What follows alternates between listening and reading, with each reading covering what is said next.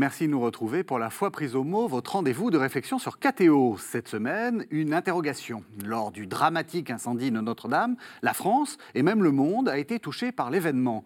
Cet événement montre que la cathédrale est bien plus qu'un simple lieu ou un simple monument.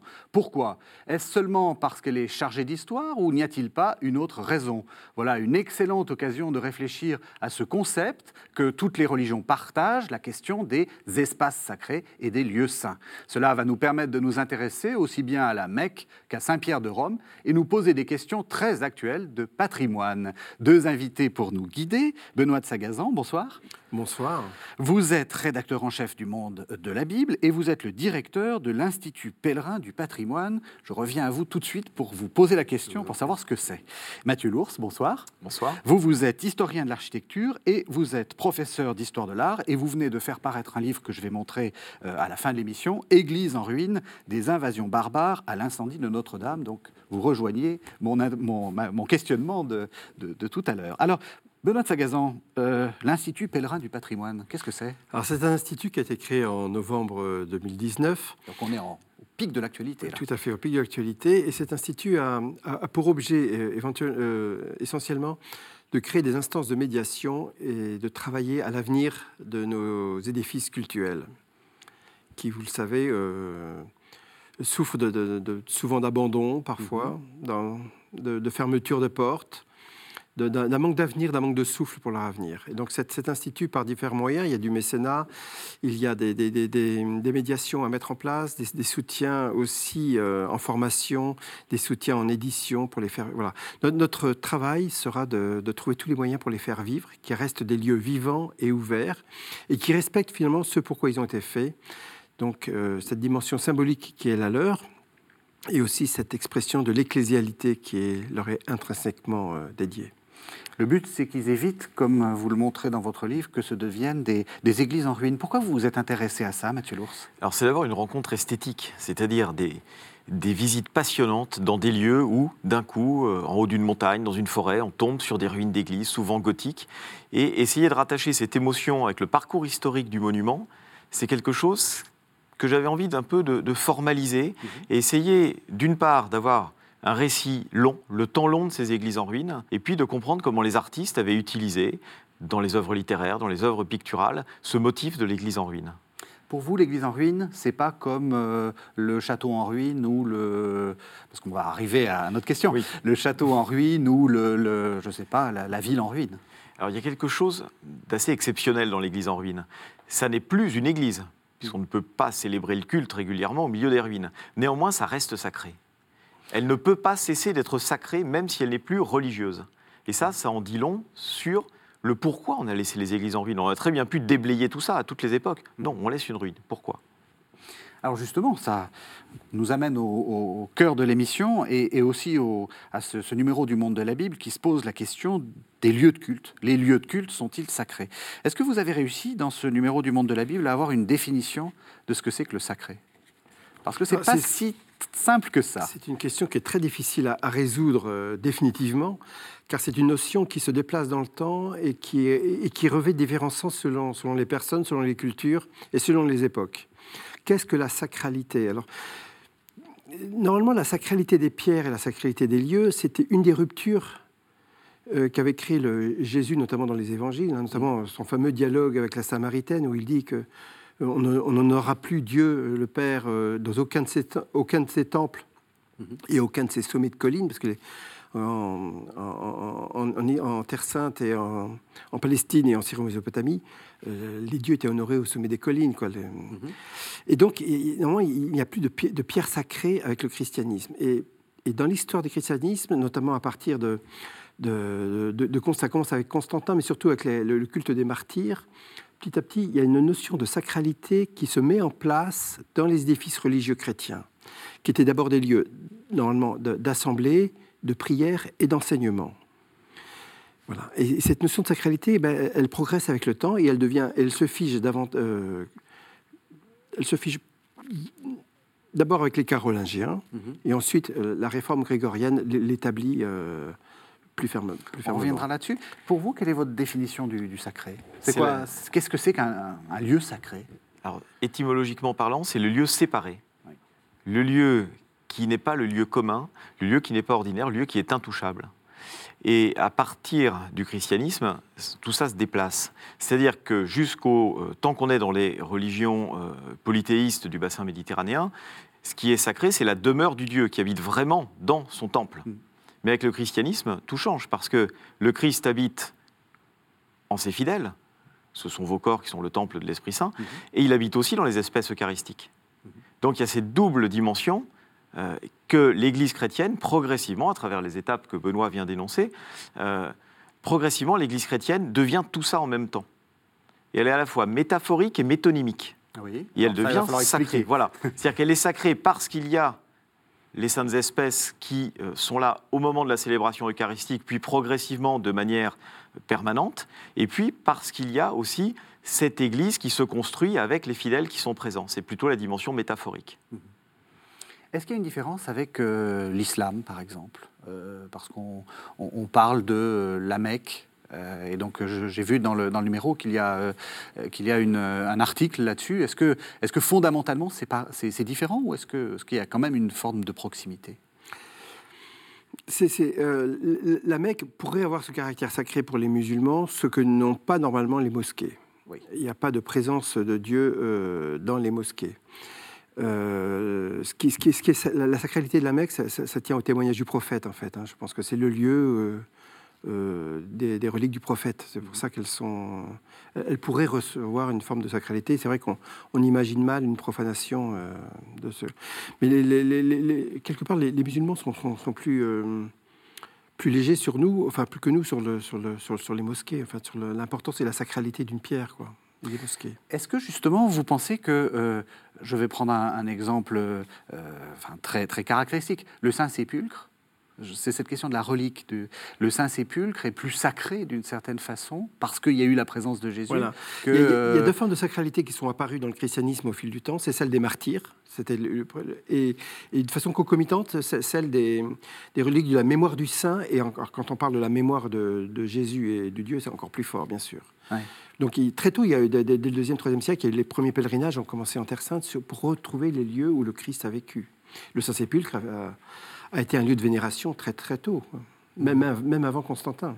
c'est le peuple qui est là, qui donne la, sacralité. Oui, mais cette sacralité, je pense qu'elle est anthropologique quelque part. Parce que et, peut-être que le christianisme n'a pas résisté à cela. Enfin, c'est peut-être un jugement que je donne en, disant cela. Vous, vous aimeriez des pas de sacré non, c'est pas ça. C'est pas que pas que j'aime, j'aime pas. Ce qui m'intéresse moi, c'est de savoir est-ce qu'on peut encore lire les évangiles aujourd'hui comme si le Christ était encore parmi nous. Alors, c'est bien sûr que les époques sont différentes, et ça se passe à 2000 ans, mais si Jésus a aboli la sacralité des pierres, c'est qu'il est venu dire autre chose. Et que la, sacralité, et que le nouveau temple, c'est lui qui devient le médiateur, et c'est notre prochain. Et donc, il déplace la sacralité dans, de la pierre, là où, comme disait Matthieu tout à l'heure, dans, toutes les religions antiques et, et méditerranéennes, le temple, c'était là où le Dieu réside. Jésus nous dit un message inverse, ce n'est plus dans le lieu, tel lieu que, Dieu, que Dieu réside, c'est euh, en moi et, dans votre prochain, et dans l'homme, en fait, dans le prochain. Mathieu Lourdes? Oui, ce qui est vraiment remarquable, c'est que le christianisme a su reconstruire cette sacralité des pierres. Parce que le christianisme, du moins dans sa vision catholique et orthodoxe, mhm. euh, reconstruit un temple qui répond aux normes de l'Évangile à cause de la nécessité que Dieu ait une demeure parmi les hommes. Mhm. Le protestantisme, en ce sens, est plus semblable à ce que fait l'islam, c'est-à-dire une sacralité qui est liée, dans le liée, au rassemblement dans un lieu précis. Mais euh, dans ces églises de la tradition, eh bien, on a au contraire une lecture qui est euh, celle-ci. Voilà, on doit, Dieu doit habiter parmi nous, et ça, c'est évangélique. Mhm. Qu'est-ce qu'on lui construit comme maison? Et à partir de ce moment-là, on reconstruit en relisant l'Ancien Testament. C'est-à-dire que progressivement, le parallèle avec le temple de Jérusalem est réintroduit par les architectes chrétiens, par les pasteurs euh, en la personne des évêques, et progressivement cette basilique, qui était un édifice profane, se resacralise. Et c'est un processus qui a pris plusieurs siècles, mais qui est déjà présent dès les premiers temps de l'Église constantinienne, de la, paix constantinienne. Et c'est un chemin qui suit le même que celui de la sacralisation, enfin, sacralisation, de l'élaboration la, de, de, de du statut du prêtre. Euh, le, prêtre se construit euh, aussi sur Milan, grosso modo, pour, trouver sa forme qui, est un peu le modèle occidental que nous avons aujourd'hui du, prêtre chaste et célibataire. Il met Milan à se construire et, l'évolution des églises est un chemin vraiment parallèle qui se construit euh, avec ce chemin-là. Je vous propose qu'on fasse une première pause avec euh, un texte qui, comme vous dites, a, peut-être servi de modèle, en fait, puisque c'est le, texte qui dit que la présence de Dieu sacralise un lieu. évidemment, c'est le passage dans lequel Moïse rencontre euh, Adonai, rencontre le, Dieu d'Israël. Euh, c'est au chapitre 3 du livre de l'Exode. Alors, ne soyez pas surpris. Moïse et Dieu se vous voient parce que j'ai pris une traduction un peu ancienne qui est la traduction Le Maître de Sassy. Cependant, Moïse conduisait les brebis de Jéthro, son beau-père, prêtre de Madian. Et ayant mené son troupeau au fond du désert, il vint à la montagne de Dieu nommée Horeb. Alors le Seigneur lui apparut dans une flamme de feu qui sortait du milieu d'un buisson. Et il voyait brûler le buisson sans qu'il se consumât. Moïse dit donc, Il faut que j'aille reconnaître quelle est cette merveille que je vois et pourquoi ce buisson ne se consume point. Mais le Seigneur, le voyant venir pour considérer ce qu'il voyait, l'appela du milieu du buisson et lui dit, Moïse, Moïse. Il lui répondit, Me voici. Et Dieu ajouta, N'approchez pas d'ici, ôtez les souliers de vos pieds, parce que le lieu où vous êtes est une terre sainte. Il dit encore, je suis le Dieu de votre Père, le Dieu d'Abraham, le Dieu d'Isaac et le Dieu de Jacob. Moïse se cacha le visage parce qu'il n'osait regarder Dieu. Alors Mathieu Lours, vous êtes historien de l'architecture. Est-ce que l'architecture va euh, suivre finalement ce, changement de conception du, sacré? Est-ce qu'on peut dire qu'une église ancienne euh, finalement euh, nous dit autre chose euh, du sacré que la cathédrale de Chartres, pour prendre un exemple que tout le monde voit. Alors c'est la même sacralité parce que les données du problème se posent au IVe siècle. Mhm. Les données du problème sont les suivantes. Le christianisme est la seule religion monothéiste à avoir un autel qui doit être à l'intérieur de l'édifice de culte. Mhm.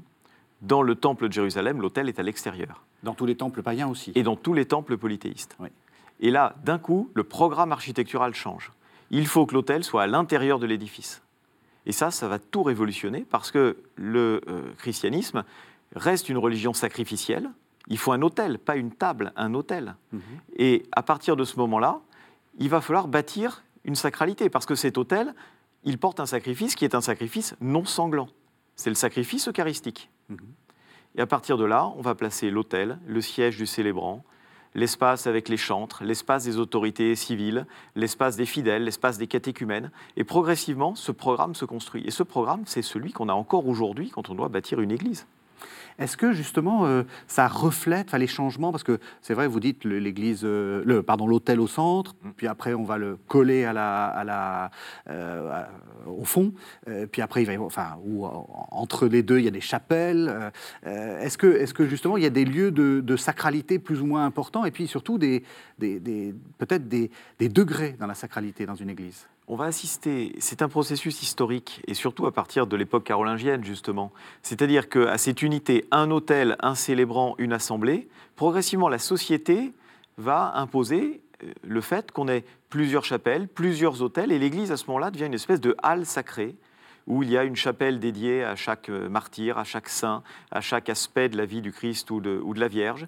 Et sur chacun de ces hôtels, un prêtre va célébrer des messes qui sont demandées par des, familles de défunts.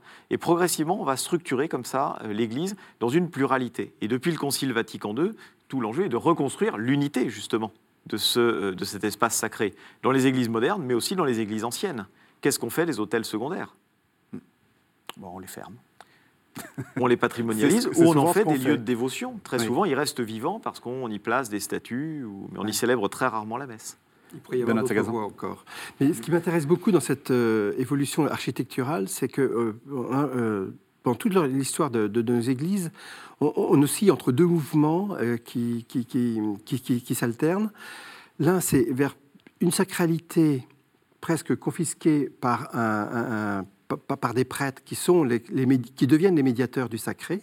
Et là, on crée des clôtures autour d'un cœur, mhm. et parfois on abandonne d'autres d'autres lieux euh, euh, aux fidèles et d'autres moments euh, constamment on revient après ces périodes-là à retrouver l'unité de l'Église pour que le, à nouveau le, peuple puisse faire corps avec ce qui se passe dans, dans, le cœur et, toutes les réformes liturgiques et les grandes réformes dans, l'histoire notamment de, l'Église catholique aussi entre ces, deux mouvements-là, où, voilà, où on, je dirais pas qu'on confisque le sacré, mais un petit peu quand même mhm. par, par, un groupe d'experts, qui, enfin d'experts ou, de cadres qui sont, qui, sont, qui sont habilités à cela, jugeant que le peuple n'est pas peut-être pas capable ou apte. Euh, on a bien vu aussi dans, nos histoires, tout le monde ne peut pas rentrer dans, dans, le cœur. Il y a même, on entend même parfois dans certains discours ecclésiaux, certains qui refusent aux femmes encore de, de pénétrer dans le cœur. encore ça? Ben, Il n'y a, pas eu très longtemps, il y a une polémique qui a été soulevée, je crois que c'était euh, l'année dernière, euh, dans la Croix, qui était assez, qui avait donné un petit coup de, de, polémique mmh. assez forte. Euh, cela aussi, suivant les personnes, les traditions auxquelles on se réfère, et, et on voit bien que c'est un combat, ou pas un combat, mais un, dialogue qui est, qui est, toujours en tension dans, dans, dans l'Église jusqu'où euh, s'arrête le périmètre du sacré et où commence-t-il? Est-ce qu'il est séparable ou pas? Il est vrai que dans, le monde juif, on sépare l'impur de l'impur. Hmm. Dans, notre mouvement, notre, l'histoire de notre Église catholique, cela a pu apparaître. Hein. Qui est assez pur pour s'approcher de tel lieu qui n'est pas assez pur? Voilà. Alors que là aussi, si on lit le Christ des évangiles, la question de la pureté, elle est énormément inversée. Quoi. Hmm. Jésus ne met plus dans des rites ou dans des lieux ou dans des attitudes, mais dans ce que, dit l'homme, ce qui sort de lui, ce qui sort de ses yeux, de sa bouche et, et, de ses actes. Le point intéressant, effectivement, quand on est dans une, dans une église, et il faut bien séparer l'église catholique, on a plutôt tendance à parler, nous, parce qu'on est catholique, de, de, l'église catholique, de l'église orthodoxe, c'est ces lieux de séparation. Euh, l'iconostase, le jubé, ça, ça, nous dit déjà, enfin même architecturalement, pardon, ça nous dit quand même quelque chose de très important. Oui, et la séparation n'est pas du tout au même endroit chez les orientaux et chez les occidentaux. Mhm. Chez les orientaux, l'iconostase va isoler le sanctuaire, c'est-à-dire l'autel et son proche environnement. Et le chœur, là où on célèbre la liturgie de la parole et les, offices des heures, est au milieu de la nef, au milieu des fidèles. C'est ce mhm. qu'on appelle le béma, par exemple, dans l'église, euh, dans l'église d'Orient, mhm. l'église assyro-chaldéenne. Et chez les catholiques, le jubé, au contraire, isole la nef et, de l'autre côté, le chœur et le sanctuaire. Parce qu'en Occident, on a connu la féodalité et que les chanoines qui étaient dans le cœur ou les moines qui étaient dans le cœur étaient aussi des seigneurs féodaux. Et donc, ils délimitent leur espace qui est aussi un espace d'autorité. Et après le Concile de Trente, donc, on va abattre ces clôtures de manière à restaurer l'unité du lieu de culte, parce qu'on se rend compte que face à la concurrence protestante, eh bien, le fait de voir discipline davantage que le fait de simplement entendre ou d'avoir une médiation par des images ou simplement des prédications. Donc on va construire tout ça euh, en regard. Mhm. Les orientaux, n'ayant pas connu la concurrence du protestantisme, vont rester avec ce mur d'images qu'est l'iconostase et euh, développer une pastorale liturgique complètement différente de celle de l'Occident. Vous voulez dire quoi? C'est intéressant parce qu'effectivement, euh, euh, et on voit avec Vatican II, hein, le, le, ce qui se déroule à l'hôtel est, le plus important et, on, ne, on, ne, papote pas, on ne, on ne, se promène pas, etc. Le, Concile Vatican II est sans doute un des plus normatifs en, manière en matière de liturgie. Le Concile de Trente ne dit pas un mot autre que les fidèles adopteront une attitude décente. Le Concile Vatican II est celui qui euh, apporte le plus de soins justement à l'attitude et au respect que les fidèles doivent occulter. Celui qui va être le plus normatif à l'échelle de la chrétienté. Le Concile de Trente, s'il y a un usage liturgique qui a plus de 200 ans dans un diocèse et qui est fondé, on le garde. On le voit d'ailleurs dans certaines églises euh, construites dans les années 60, notamment, qui répondent à ce programme de, Vatican II. On a supprimé les, chapelles latérales, notamment, pour que tous les regards ne convergent que vers un seul point, qui est l'autel. Au milieu ou pas, pas forcément Pas forcément au milieu, peu importe. Mais, mais y y a, les dévotions particulières n'ont plus lieu d'être pendant l'office, notamment. Et on veut que tous les, Oui, et c'est une expérience qu'on fait, par exemple, quand on va euh, chez les chrétiens d'Orient, par exemple au Liban ou, euh, bah, ou en Syrie. Ou dans le monde orthodoxe. Euh, pendant, pendant, pendant, les, pendant les liturgies, on va se confesser, on revient. On va brûler un cierge, on sort de l'église, on rentre, on revient. C'est des choses que j'ai vues dans mon enfance en Italie On se confessait jusqu'à la liturgie eucharistique, Mhm. quasiment, et les personnes âgées récitaient le chapelet pendant toute la prière eucharistique, même après Vatican II, quand c'était dit à haute voix. Mhm. C'est resté jusqu'au début des années 90. Hmm. Est-ce qu'il y a des lieux dans l'Église, euh, euh, dans l'Église catholique euh, traditionnelle, qui sont plus sacrés que d'autres. Ça, c'est une question euh, qui est aussi une question de patrimoine, parce que euh, c'est souvent euh, la question que, posent les gens qui n'y connaissent rien et qui se disent où- jusqu'où je peux aller? Est-ce que je peux monter sur les marches? Est-ce que je peux aller ouvrir le tabernacle? Peut-être pas. Est-ce qu'il y a des lieux plus sacrés que d'autres?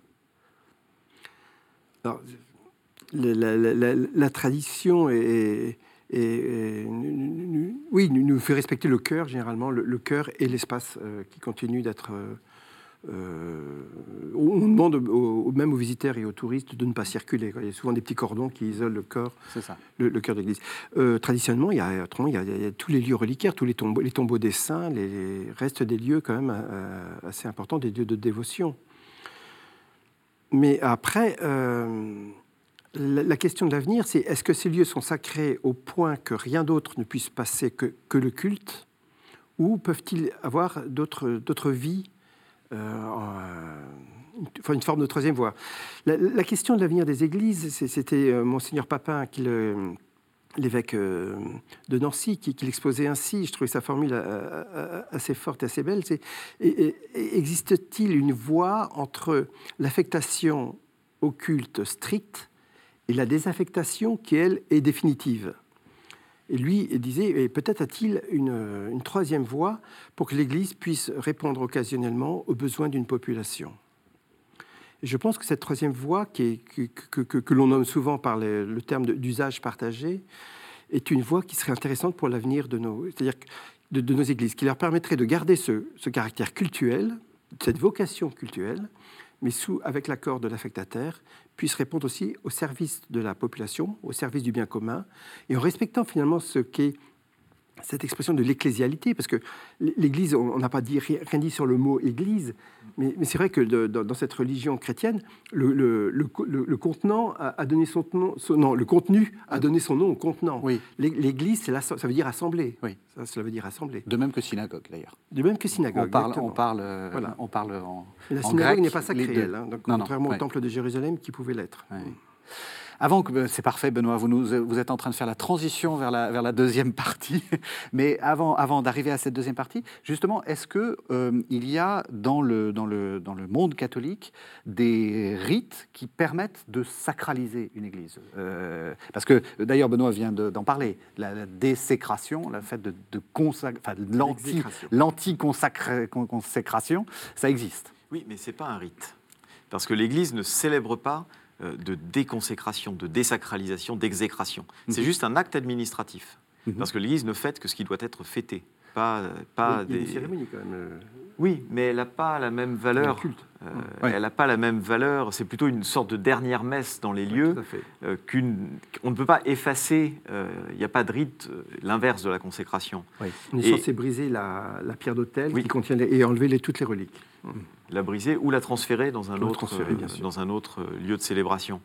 Mais euh, la, la consécration est quelque chose de tout à fait spectaculaire. Les rites de consécration, c'est vraiment l'idée que le lieu échappe au, au continuum de, de l'espace et du temps, en quelque sorte. Il y a vraiment, dans, dans le rite ancien, il y avait la cendre répandue sur le sol avec les, les lettres tracées. Il y a la consécration des douze piliers qui rappellent les douze tribus d'Israël, les douze apôtres. Enfin, il y a tout un rapport très poétique d'ailleurs au lieu. Il y a le feu sur l'autel, l'huile. Voilà, c'est une des liturgies les plus riches de l'Église. Et quand on a eu la chance d'y assister, parce qu'on consacre encore des églises, parce que euh, on enferme, mais on en ouvre, Dieu merci, Mhm. eh bien, c'est toujours un moment où on ressent vraiment qu'on est dans un lieu différent. Ça renvoie aux, aux premières évocations de la Bible de ce lieu de culte qui est à la fois la porte du ciel et la demeure de Dieu. Et on dit que c'est un lieu terrible, au sens littéral du terme. Qui est le- en fait la traduction de- Ben du oui. texte de, Voilà. de l'Exode. Et Oui. la liturgie de, de consécration, c'est ça. c'est, euh, ça donne un caractère terrible. C'est la liturgie qui donne un caractère terrible ou c'est ce qui s'y passe en fait? Ce qui s'y que- passe, le lieu, c'est-à-dire qu'on sent que euh, tout ce qu'un artiste va pouvoir y faire, tout ce qu'un fidèle va pouvoir y dire, tout ce qu'on va y vivre, rien n'est gratuit. C'est terrible parce que tout ce qu'on fait là-dedans prend du sens. Alors on va arriver à la deuxième partie, qui est la question patrimoniale, euh, euh, église en ruine, etc. Je vous propose, euh, pour, l'introduire, d'écouter un des, un des moments forts, un phare, comme disait Baudelaire, un phare de notre époque, euh, pour, euh, pour, cette poésie euh, des, lieux de culte. C'est évidemment Charles Péguy, qui était fasciné par la cathédrale de Chartres, donc dans la tapisserie de Notre-Dame. On va entendre ces, ces, ces- versets, ces vers. Vous, allez comprendre qu'en fait, il parle de la cathédrale elle-même dans cette poésie. Voici le lourd pilier et la montante voûte, et l'oubli pour hier, et l'oubli pour demain, et l'inutilité de tout calcul humain. Et plus que le péché, la sagesse en déroute. Voici le lieu du monde où tout devient facile, le regret, le départ, même l'événement, et l'adieu temporaire et le détournement. Le seul coin de la terre où tout devient docile, et même ce vieux cœur qui faisait le rebelle, et cette vieille tête et ses raisonnements, et ces deux bras raidis dans les casernements, et cette jeune enfant qui faisait trop la belle. Voici le lieu du monde où tout est reconnu, et cette vieille tête est la source des larmes, et ces deux bras raidis dans le métier des armes, le seul coin de la terre où tout soit contenu. Voilà, Peggy a parlé. Euh, Benoît de Sagazan, vous, vous, avez, euh, vous avez quelque chose à dire sur le lieu terrible. Oui, ce lieu terrible, oui, parce que c'est, là, encore, moi, ce que, j'aime beaucoup dans, cette histoire longue des églises, c'est qu'on apprend que c'est, un système évolutif et que nous vivons aujourd'hui sur une tradition qui a mille ans, grosso modo, enfin, qui était vraiment entérinée avec la réforme grégorienne, qui fige un peu, ou, qui, donne des rails d'une, société qui veut être, une société chrétienne, en fait, Mhm. globalement chrétienne, dans tous ses aspects, de- dans ses rites et dans dans, dans ses rapports sociaux et dans, dans, sa façon d'être ordonné euh, au, au christianisme. Ce qui est, dans ce projet-là, le, le lieu de culte existe beaucoup. Existe. Je, je pense que dans le mot sacralité, on je reviens toujours à cette idée-là, c'est que euh, il me semble qu'il y a une ambiguïté dans, dans les termes que nous employons entre le, de sacraliser ou de consacrer un lieu. Mhm. Et je pense que nos, nos rites et même les, dédiqui- les- les dédicaces consacrent un lieu. La preuve, c'est qu'on peut les, les déconsacrer, enfin les sacralise. La permanence religieuse euh, de l'Église, elle ne vient pas du clergé, elle ne vient pas de l'Église, parce qu'elle s'en sépare, elle en démolit, elle en transforme, elle en vend, elle en désaffecte. Mais elle vient de la population, elle vient de, ceux, qui vivent avec. Il y a quelque chose d'anthropologique. C'est pour ça que, avant d'être des espaces sacrés, pour moi, les églises sont des, médias, en fait. Elles transmettent un message même quand leur vie cultuelle a cessé. Je pense que dans les ruines, c'est Eh ben, ce qui frappe, Et, frappe et le en plus. fait, vous, vous êtes en train de faire le commentaire du poème de Charles Péguy. Oui. C'est-à-dire qu'il y met autre chose que simplement le culte. Là. Et, et- et il y met... et il est incroyable de, de savoir que ces cathé- et puis les cathédrales, c'est des églises mères, ce sont les, les- les plus souvent les plus belles, les plus majestueuses. Oui. Elles parlent à tous. Quand on lit la Bible d'Amiens d'un- Marcel Proust, qui, qui n'est pas chrétien quand même, son texte sur la cathédrale d'Amiens, c'est un bijou. C'est- une ode d'amour à la cathédrale d'Amiens. Voilà. Et, et ces églises, elles parlent à- bien au-delà du christianisme, bien au-delà du monde chrétien, bien, bien au-delà surtout des, des confessants et des pratiquants. Vous êtes d'accord, Mathieu Lours On en a détruit des églises? Ça, je, reviens suis sur votre totalement livre. d'accord que le culte et culture dialoguent depuis des siècles. Et que les puis ruines ne datent pas d'hier, si on peut dire. Et puis que l'idée qu'il y a un sacré qui émane de l'édifice, Mhm. euh, ça c'est absolument évident. Et la preuve en est, c'est que ça demeure même quand c'est des débris. C'est ça. Alors, c'est ça que je trouve intéressant dans votre livre, c'est que vous montrez bien que, euh, donc, on connaît au 19e siècle la poésie des ruines, euh, Mmh. euh, Victor Hugo qui, qui va à Jumièges, qui dit c'est la plus belle ruine de France, qui va à Villers-la-Ville, c'est un petit clin d'œil aux Mmh. amis belges, et qui dit c'est la plus belle ruine de Belgique. Et euh, il n'est pas allé ailleurs, heureusement, parce que sinon il en aurait trouvé une belle. C'est cette idée que même si on est, bon, Victor Hugo, le christianisme de Victor Hugo, c'est tout un débat, même si on est peut-être en train de quitter le christianisme, on ressent, même dans la ruine, quelque chose de cette histoire. Oui, et les romantiques sont les premiers à avoir mis un mot sur ces objets qui ne sont plus euh, religieux, mais qui sont encore sacrés. Oui. Et c'est grâce au regard subjectif. C'est-à-dire qu'ils peuvent dire je devant une ruine d'église. Ce n'était pas forcément le cas au XVIIe siècle. Au XVIIe siècle, devant une église en ruine, il y avait tout un discours culturel, par exemple, notamment au moment de la destruction de Port-Royal, puisqu'on parlait de le maître de Sassy. Oui. voilà, les, les jansénistes, c'est les nouveaux Hébreux à qui on a détruit le temple. Bon, au XIXe siècle, au contraire, ce regard qui est pétri de culture chrétienne, mais qui dit je, il peut faire de la ruine un objet de projection. C'est son paysage intérieur dans lequel il y a une ruine. Et ça peut être la ruine qui témoigne de son rapport au sacré. Encore debout, mais déjà chancelant. C'est un peu le monde de l'entre-deux. On est après la Révolution française, on est dans, une, dans un siècle qui est très chrétien, le 19e siècle, c'est le siècle de la reconquête Mhm. du, du christianisme. Et les romantiques portent un regard critique. Et la ruine leur convient tout à fait. Et elle est pétrie d'histoire et en même temps, elle dit quelque chose d'atemporel. Donc, euh, Est-ce que c'est la même chose, selon vous, euh, de la ruine, enfin, qu'on n'espère pas durer d'ailleurs, euh, de ce qui s'est passé pour Notre-Dame de Paris, où des gens pas du tout chrétiens, là, pour le coup, euh, et même juifs, comme, dirait, co- comme vous disiez de Marcel Proust, euh, et, même, et même bouddhistes, et même agnostiques, ont dit c'est une catastrophe, je perds quelque chose de. Est-ce que, le- en gros, le patrimoine crée du sacré? Je dirais pas que le patrimoine, il crée de l'identité, il crée de, de, ouais, de, de l'identité surtout. Je pense qu'il y, a- il y a un rapport identitaire, mais même par rapport à nos églises, sans, sans- sans- sans- sans rester à, à Notre-Dame. euh, il est très difficile aujourd'hui de démolir une église sans susciter une émotion publique. Oui. Et, et- et les communes qui ont, qui ont- qui ont fait ce choix-là euh, se retrouvent souvent avec des populations qui sont divisées durablement entre ceux qui n'ont pas voulu, qui ont, qui ont senti qu'ils perdaient leur âme ou perdaient une partie de leur identité, même s'ils ne fréquentaient pas l'Église. C'est ça que le paradoxe, il est souvent là aussi. Hein. Il est dans la perception et la représentation que, que nous avons de ces, de ces édifices. Et euh, je ne sais pas si j'ai répondu à votre question. Vous avez répondu, mais je sens que Mathieu Lours va. Moi, ce qui, ce qui m'a souvent euh, étonné d'ailleurs, c'est l'affaire de démolition d'églises, c'est que la communauté chrétienne, à partir du moment où on reconstruit une église à la place de l'ancienne, sûr. Mm. elle est chez elle, elle est satisfaite, et qu'on voit des crispations sur la forme de l'église. C'est-à-dire qu'il y a des lieux où on démolit l'église pour la reconstruire, et où on voit une partie de la population qui s'arc-boute sur l'ancienne forme de l'église, et c'est souvent les non-pratiquants qui sont arc-boutés sur le fait que l'église est néo-gothique et doit rester néo-gothique ad vitam, alors qu'en réalité, il y a cinq églises qui se sont succédées sur ce site depuis euh, plusieurs siècles Mm.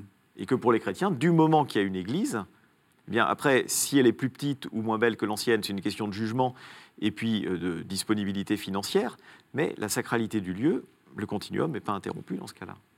Et est-ce que vous diriez du coup qu'il y a le même euh, euh, rapport à l'Église que à d'autres grands monuments? Euh, Est-ce que si la conciergerie qui est en face de Notre-Dame avait brûlé, on aurait eu cette même, euh, ce, ce même émoi? Ou est-ce que le fait que ça soit une église, une cathédrale qui brûle, ça change le rapport? Je, je pense qu'il faut, faut- la patrimoni- patrimonialisation de, notre, de, nos bâtiments existe encore. Il y a encore, encore aujourd'hui des personnes qui veulent reconstruire les Tuileries et qui veulent reconstruire le, château de Saint-Cloud. Donc c'est pas, euh, ce, n'est pas uniquement lié aux églises. Ce qui est important, par contre, ce qui en revanche, ce qui est important, c'est que les églises, il y en avait partout. Et que les églises, elles marquent le territoire, elles marquent l'identité d'une commune. Elles marquent même parfois, souvent, la centralité du lieu. hein. L'expression remettre l'église au centre du village dit quelque chose. Et il y a surtout, à la différence des châteaux, ce qui, ce qui, ce qui, chez- ce qui- à mon avis, le, le- le rapport, il est surtout essentiel là, c'est qu'il y a un sentiment d'appropriation, de propriété collective des églises. Elles font partie du patrimoine commun. Tout le monde a, je pense, de façon consciente ou peut-être pas consciente, mais que ces églises, elles ont été construites par tout le monde, par, leur- par leurs aïeux, qu'à chaque fois qu'il a fallu les restaurer, on a fait appel aux dons, même pour les églises qui appartiennent aujourd'hui à l'Église catholique, les églises du XXe siècle, elles ont été construites que sur des dons. Et même une église du XXe siècle, aujourd'hui détruite, suscite de l'émoi parmi les habitants du quartier. Et je pense que les, les vrais propriétaires de ces bâtiments, euh, peut-être à la différence d'un château, mais encore il y a des châteaux qui sont démolis, qui suscitent aussi de l'émoi, mais sur ces églises, il y a un sentiment de propriété collective qui est très très fort. Et d'ailleurs, toutes les enquêtes qui ont été faites pour aménager une église ou lui faire changer d'usage, définitivement, oui. la question qui est souvent posée, c'est l'accès gratuit au lieu. Et, souvent, les, les exemples qui sont euh, ratés, enfin ratés si on peut dire, ou, qui posent problème, c'est quand on confisque un lieu qui était autrefois public, un accès gratuit, en un lieu privé euh, qui n'est plus accessible à tous. On va revenir sur ces questions de, de futur des églises. Euh, vous avez dit euh, une église euh, néo-gothique, probablement elle a été construite, euh, reconstruite, refaite, etc. Euh, Est-ce qu'on peut dire que on a plus de ruines d'églises C'est une question un peu naïve. Vous parlez d'églises en ruine. Qu'on a plus de ruines d'églises actuellement qu'on en avait avant? Forcément, puisque l'histoire avance dans le même sens et on stratifie nos ruines. Néanmoins, il n'y a pas forcément plus d'églises qui tombent en ruine aujourd'hui que dans les siècles passés. On est même dans une époque, dirais, par rapport aux guerres de religion, par rapport à la Révolution française euh, ou aux guerres mondiales, on est dans une période où on n'a pas de vague de destruction d'églises. Mmh. Et en revanche, ce qui est nouveau, c'est que quand on démolit une église, très souvent, on ne veut pas en laisser de ruines. On veut au contraire effacer totalement l'édifice. C'est un peu la différence avec les siècles passés. On a du mal à dire je suis le propriétaire d'une église, je la détruis, j'en laisse une ruine. Non, on en laissera éventuellement un vestige, un souvenir, une trace. Mais le terme de ruine culpabilise celui qui va la causer. Mhm. Alors que ces ruines, mhm. elles ont une valeur. Oui. Intéressant. Et alors ça, oui, et ça vous le montrez que, enfin, vous montrez bien que ce qui ce qui se noue, ça, le moment où ça se noue, pardon, c'est le, le 19e, euh, avec euh, cette référence constante euh, aux, invasions barbares. Enfin, le fait que, que, les, que les, les, les, catholiques ont identifié les révolutionnaires qui ont fait quelques destructions, tout de même. là aussi, on parle de moments un peu, convulsifs. Ça, ça c'est un bon moment convulsif. Et, et les ont identifiés aux vandales il y a trois temps, en fait. Et la France et l'Angleterre sont dans ces trois temps. Il y a le temps de la destruction des églises. Pour les Anglais, c'est le XVIe siècle. Mhm. Pour la France, c'est le XVIe, mais on les reconstruit, donc c'est la Révolution. Mhm. Et ce qui suit la Révolution. Il y a le temps de l'émoi esthétique, les premiers romantiques en Angleterre, 18e, début 19e en France. Il y a le temps de la patrimonialisation. Et là, ça arrive en même temps en France et en Angleterre, dans les années 1820-1830. Mhm. Donc tout se joue là. Et à ce moment-là, c'est à partir de cette patrimonialisation qu'il faut des coupables. Donc ces coupables, ce sont les nouveaux païens, les nouveaux vandales. Euh, voilà, ce sont tous les, toutes ces images historiques. Donc quand on crée l'image de l'Église en ruine telle qu'on la connaît aujourd'hui, c'est-à-dire au 19e, on fait appel à tout un imaginaire. Et encore aujourd'hui, hein, il y a toute une, euh, tout un, nœud autour du terme de vandalisme, de destruction du patrimoine, qui euh, se ravive à chaque fois qu'un édifice doit être démoli.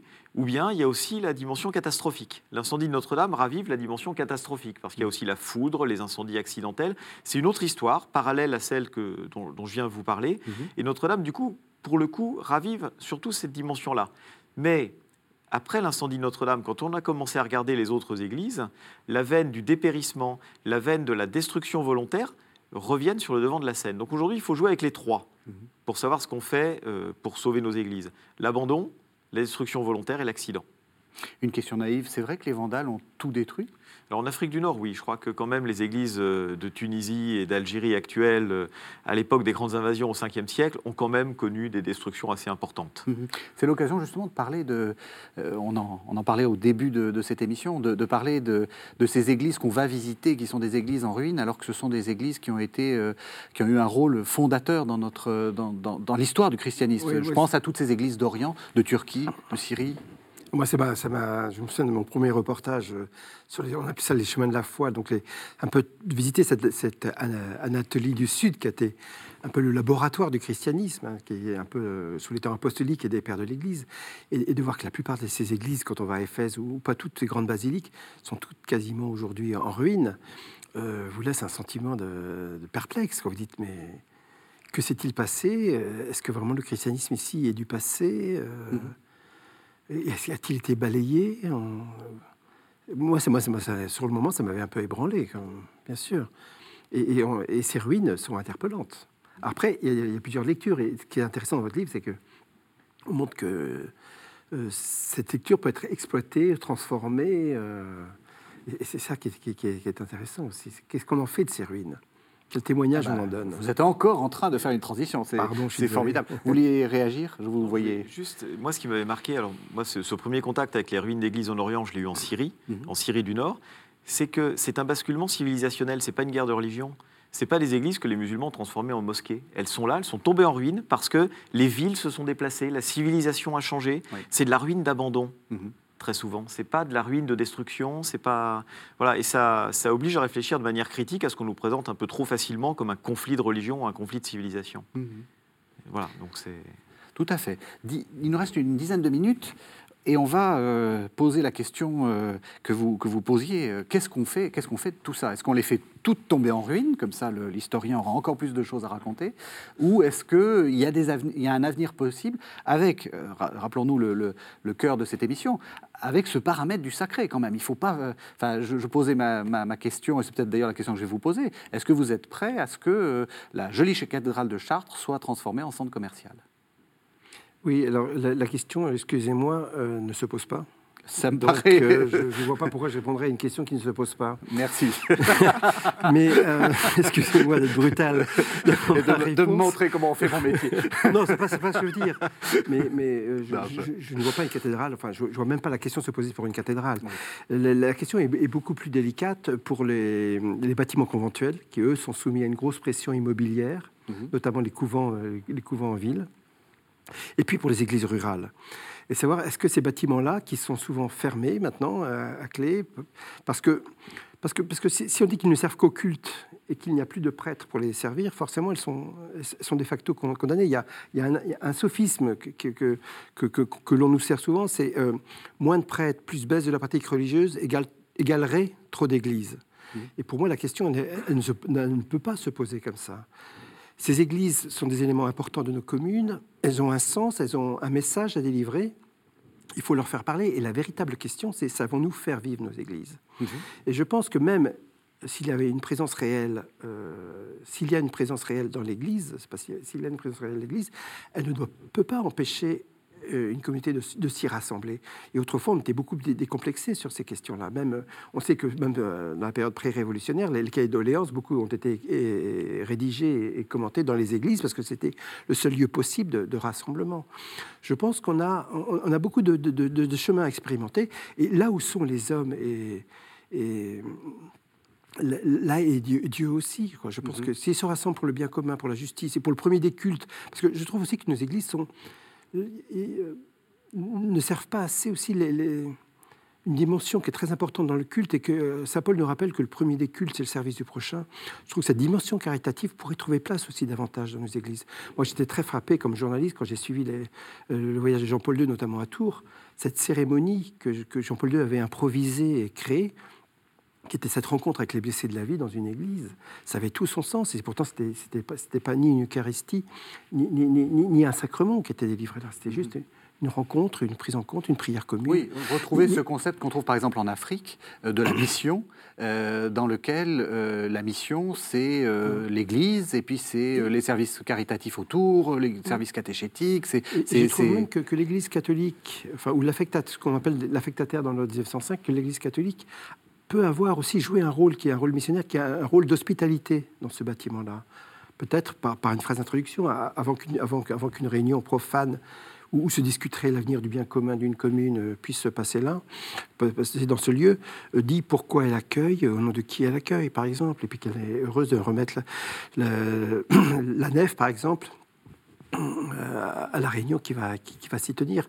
Les, les, Québécois et les Canadiens sont, pratiquent déjà cela dans, des, églises qu'ils ont transformées, disent-ils, ils appellent ça en, espace communautaire, où la nef, durant la semaine, sert à différentes associations de la commune, et certaines églises, même au Québec, pardonnez-moi, euh, baissent un rideau ou voilent euh, le cœur pour isoler le cœur, qui reste un espace, là pour le, pour le euh, symbolique et sacré, et, la nef est dédiée donc aux, réunions d'associations. Et lorsqu'un culte se produit, tout est réouvert et l'Église reprend pleinement. Voilà. Mais peut-on opposer le Jésus Eucharistie même présenté au Jésus qui serait présent dans l'assemblée avec les personnes? Dire Jésus, il est autant en nous que dans l'hostie, il me mm. semble, pour un, catholique on ne doit pas pouvoir, euh, on ne devrait pas opposer ces, deux choses-là. Et je pense qu'il y a une dimension missionnaire en plus pour moi qui est liée à l'hospitalité dans, dans, ces édifices-là. Dans le... Je terminerai juste. Oui. Je voudrais, il ne faut pas confondre un espace sacré et un espace consacré. Et je pense que nos églises sont consacrées. Est-ce que sont pour autant des, espaces sacrés où rien d'autre pourrait se produire que, que le culte divin? Je, je n'en suis pas convaincu vu l'essence du christianisme. Et c'est pas parce qu'on a vécu sur mille ans d'histoire qu'il faudrait oublier les bilans qui ont précédé. Justement, euh, question à l'historien, est-ce que ces propositions-là, dans la longue, euh, la longue histoire, vous semblent euh, très très modernes, voire modernistes et, susceptibles d'être un peu douteuses Ou est-ce qu'au contraire, c'est assez traditionnel? Alors, ces traditions, elles ont pris pied, elles se sont ancrées, notamment le débat politique, les cahiers de doléances dans l'Église, en une période où la société était entièrement chrétienne. Donc aujourd'hui, le débat se pose en des termes un peu différents. Et puis en une société où le monde rural était un monde plein, un monde vivant. Aujourd'hui, très souvent, pourquoi l'Église est fermée? Parce que la poste est fermée, parce que l'école est fermée, parce que tout est fermé. Hmm. Donc il y a aussi cet aspect-là. Euh, c'est que euh, les églises, là, peuvent servir à revivifier, revitaliser hmm. le monde rural. L'Église a fermé, le prêtre est parti, mais tout est parti dans certains endroits. Pas plus le curé que les autres. Les petits commerces sont fermés. Pour la messe, pour acheter son pain, pour aller faire ses courses, il faut aller au bourg d'à côté. Mhm. Donc là, il y a une réalité géographique, sociologique du pays depuis au moins les années 1920-1930 qui dépasse euh, simplement la, réalité de l'Église. Et cet usage euh, culturel de l'Église, associatif, ne doit pas faire oublier quand même que l'Église, euh, c'est aussi l'Église avec un grand E qui doit les faire vivre. Dans beaucoup d'endroits, on a peut-être fermé la porte un peu vite. C'est-à-dire que le culte catholique ne se limite pas à la messe. Mhm. On peut y réciter le chapelet, on peut y faire le catéchisme, on peut y, accomplir des œuvres de charité, on peut y faire des lectures, on peut s'y retrouver d'abord autour de l'Évangile. Et je pense que s'il y a une ouverture à l'associatif, au culturel, il faut aussi que l'Église se renforce et, et ne dise pas que là où il y a le culte, c'est là où il y a la messe. Parce que le christianisme, pratiquer le christianisme, c'est aller à la messe, c'est une obligation, mais c'est pas que ça. Mhm. Et si ces autres euh, aspects-là euh, ont lieu dans les églises, alors à ce moment-là, on va voir l'Église être utilisée davantage pour le monde associatif, pour le monde culturel et pour le monde catholique. Mais si on a l'impression que le monde culturel et associatif conquiert un espace vide, là, ça ne marchera pas. Il faut que l'Église réutilise davantage son Église si elle veut accueillir les autres. Vous êtes d'accord? Oui, je pense que la médiation de l'hospitalité est importante et je pense qu'il est important aussi que ces églises restent pour moi cultuelles, qu'elles ne perdent pas leur vocation culturelle, même si d'autres usages peuvent euh, s'y manifester. Pour, une raison, je pense qu'il ne faut pas injurier l'avenir.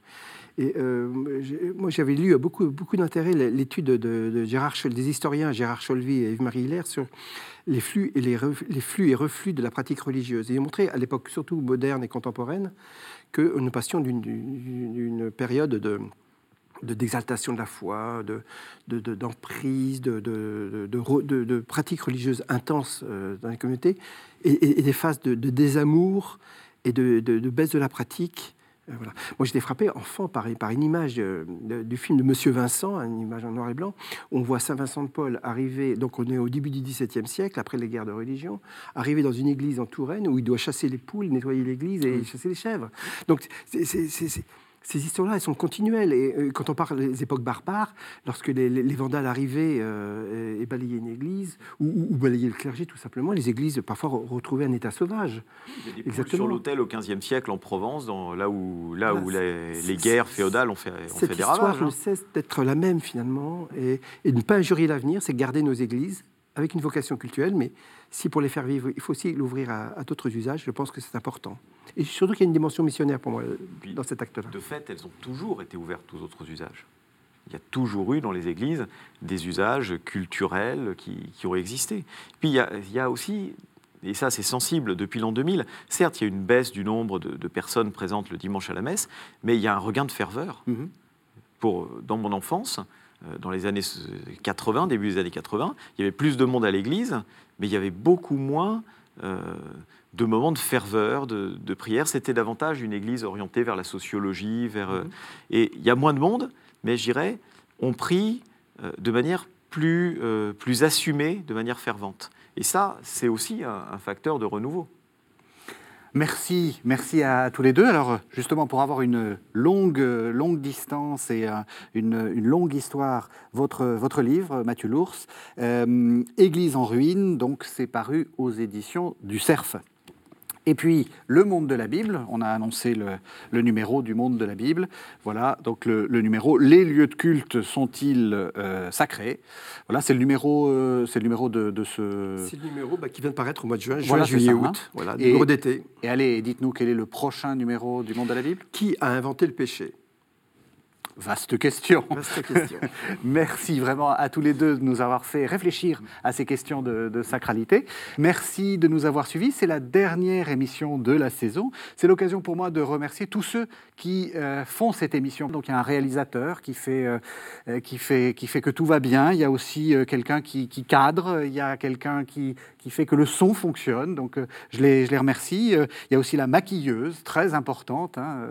Surtout, on l'a bien vu dans ce, dans ce confinement sans maquillage, c'était un peu catastrophique. Et puis la directrice des programmes, tous ceux qui euh, permettent que cette émission euh, fonctionne, les chefs d'édition. Donc voilà, c'est l'occasion pour moi de, vous remercier tous. C'est aussi euh, l'occasion pour moi de vous remercier, vous qui êtes très fidèles. Cette émission va fêter son 15e anniversaire, 15 ans de, 15 ans de fidélité, 15 ans d'amour. Je vous remercie infiniment pour cela. Merci à tous et bonnes, bonnes vacances puisque c'est la, la dernière euh, émission de la saison.